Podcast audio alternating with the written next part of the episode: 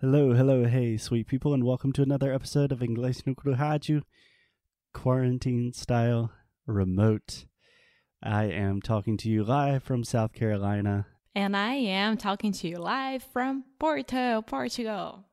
Truly an international podcast. Alexia, how are you doing? This is how we do it.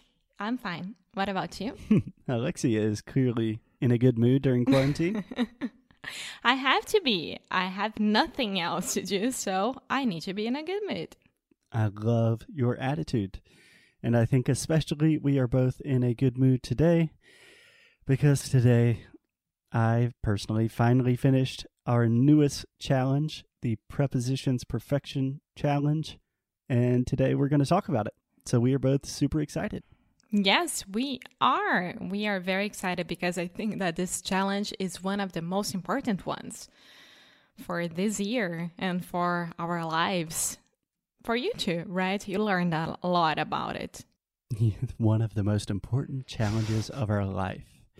Well, yes. if you think about 2020, uh, I think it would be.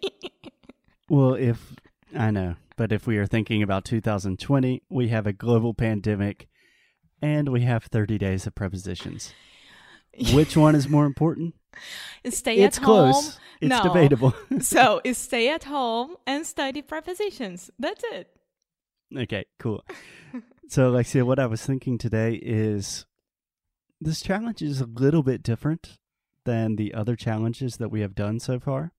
So, we started with the first impressions challenge, which you and I worked together with a lot of that. And then we did the Inglês na Crua book club. Again, that was really a collaboration. And prepositions was a little bit different because honestly, I had to learn a lot. Like with book club, I can talk about books, I can do that all day. But I really had to learn how to teach prepositions, how to explain them in a clear way. So this was really different, at least for me. Was it fun though? Yes, yes, it was actually surprisingly fun. In the beginning, it was really boring, just like understanding like the function of prepositions and why do they exist. But when I kind of understood things and I had a good perspective of what are prepositions and why do we use them, then it started getting really fun. I can imagine. I can't wait because I'm going to do this challenge as well. So I can't wait to start. yeah. So, Alexia, you have participated in a lot of the episodes, but you have still, you have not seen the entire challenge. The episodes of the challenge, not Inglês na Crua Rádio episodes. Right. So, just to clarify, I invite Alexia and Felipe, our employee, if you don't know, I'm getting a lot of questions like, who is your third person? Like, who is Felipe? And I'm like, you guys had to listen to his episodes last week. He has yeah. to. Felipe is just Felipe. He's great. so, you guys participated in some episodes, but the entire challenge, you still have not taken the entire, entire challenge. You still don't know exactly what is going on. So I thought today would just be a good opportunity for you to ask me questions. Could be questions you're thinking about or common questions that our students might have, just to help clarify and get everyone on the same page. Okay, so why don't we start with the basics? Okay. Things that everyone should know. When you say it's a challenge, how long is the duration? It is a 30 day challenge, which means it will last for approximately one month or 30 days, whichever one you prefer. But it doesn't mean that you had to finish in 30 days. No, not at all.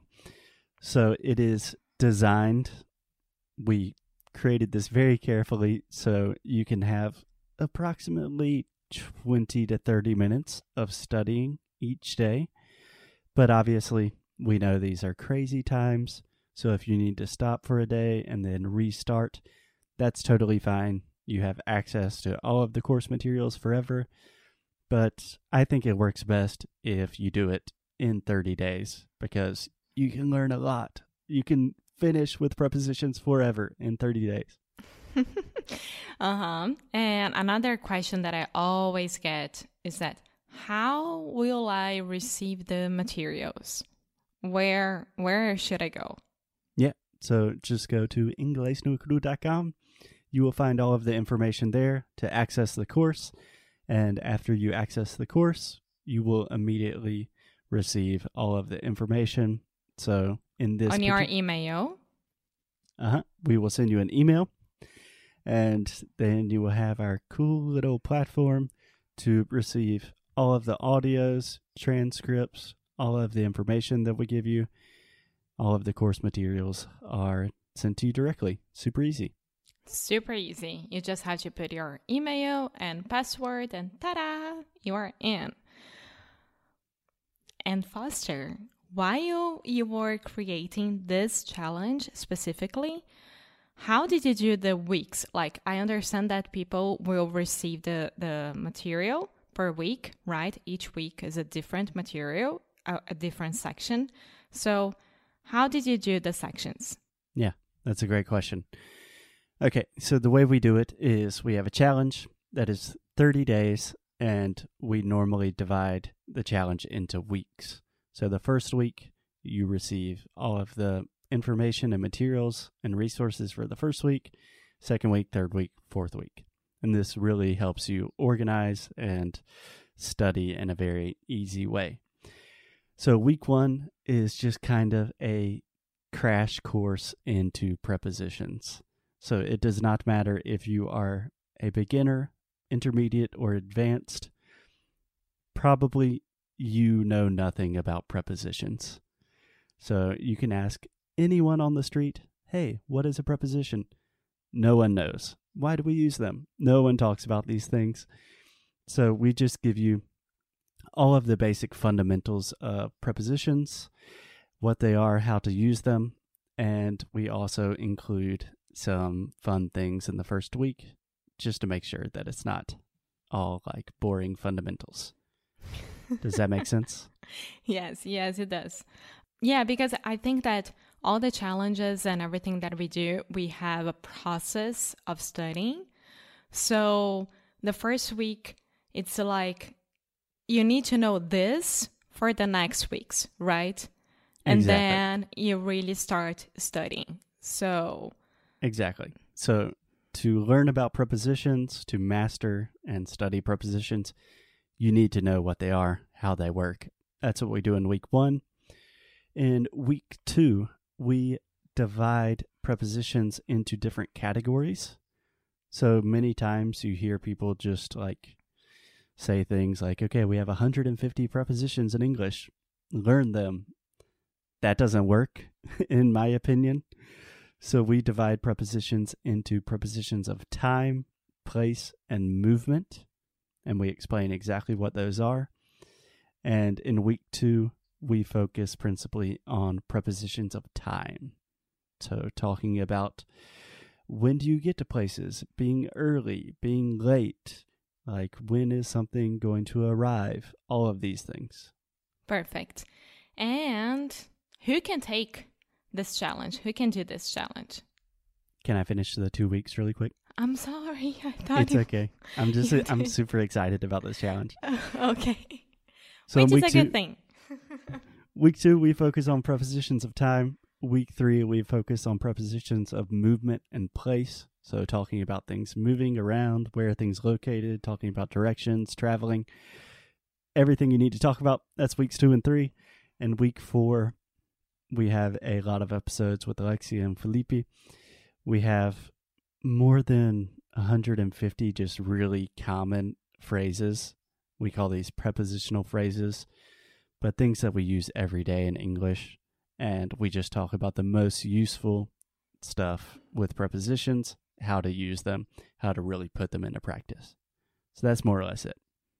Sorry, I'm finished. What was your next question? who can do it?